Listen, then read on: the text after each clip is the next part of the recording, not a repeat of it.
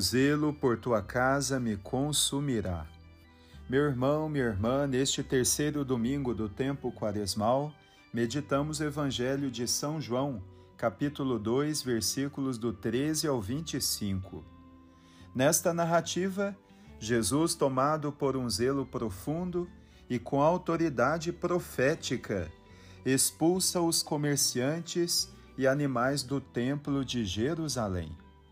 Ele não aceita que a religião e o templo se transformem em lugar de comércio e troca de favores, ao invés de ser lugar para a comunhão e para que as pessoas estejam mais próximas de Deus, sem discriminação.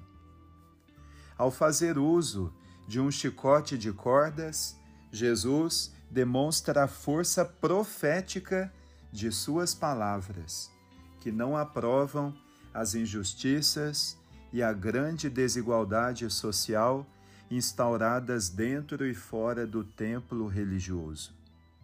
Revoltados, os judeus pedem-lhe um sinal, e Jesus aproveita o momento para mostrar a necessidade de mudar a mentalidade. É preciso superar a visão institucionalista do templo para acolher o novo templo, a nova igreja que Cristo deseja edificar com o seu corpo. Pela fé, todos somos chamados a fazer parte do seu corpo místico, que é a igreja.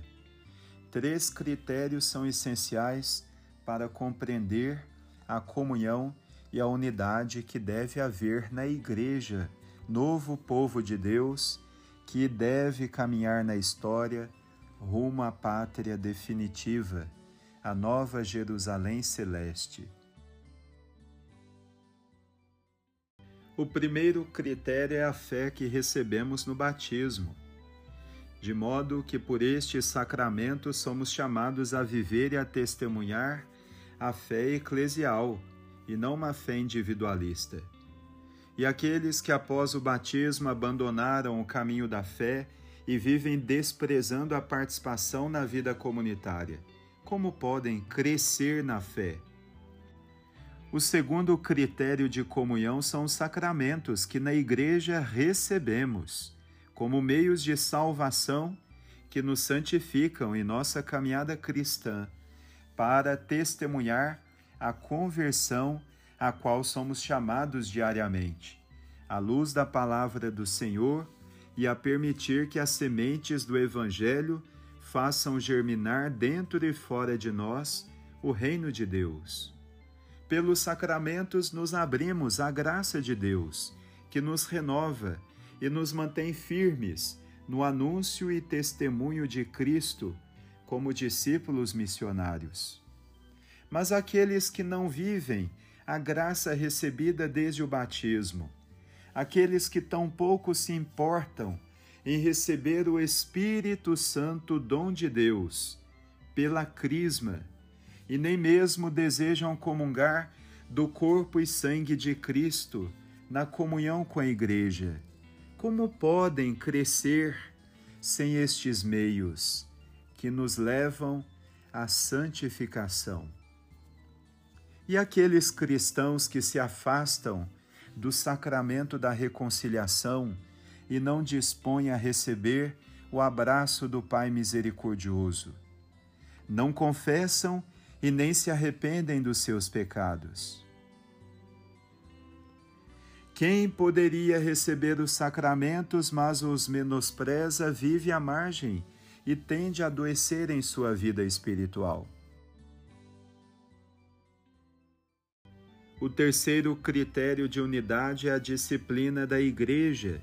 É o reconhecimento de que na Igreja há uma pluralidade de vocações, dons, ministérios e carismas, e que em meio à diversidade, a Igreja vive a comunhão hierárquica como rebanho, sendo conduzido pelos seus legítimos pastores.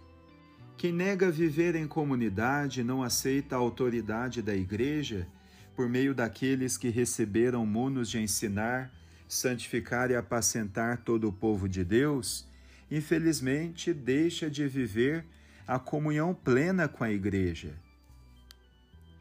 Grupos ultraconservadores que pensam por si mesmos, caminham de acordo com as suas ideias e não são capazes de se abrir ao diálogo com os organismos de comunhão e participação na Igreja, podem estar caminhando de forma paralela, ofendendo a comunhão eclesial. Contemplemos o belo exemplo do Santo Padre, o Papa Francisco, em sua visita apostólica ao Iraque.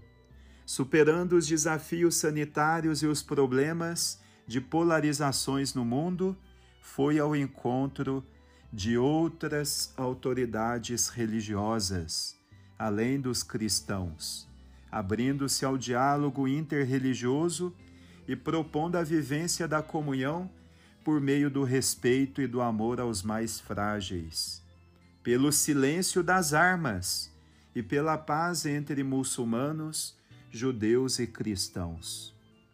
Saibamos sair de nossas bolhas, reconhecer a beleza do diálogo e a necessidade da superação da intolerância e da indiferença. Este zelo fará muito bem à nossa Igreja e ao futuro da humanidade.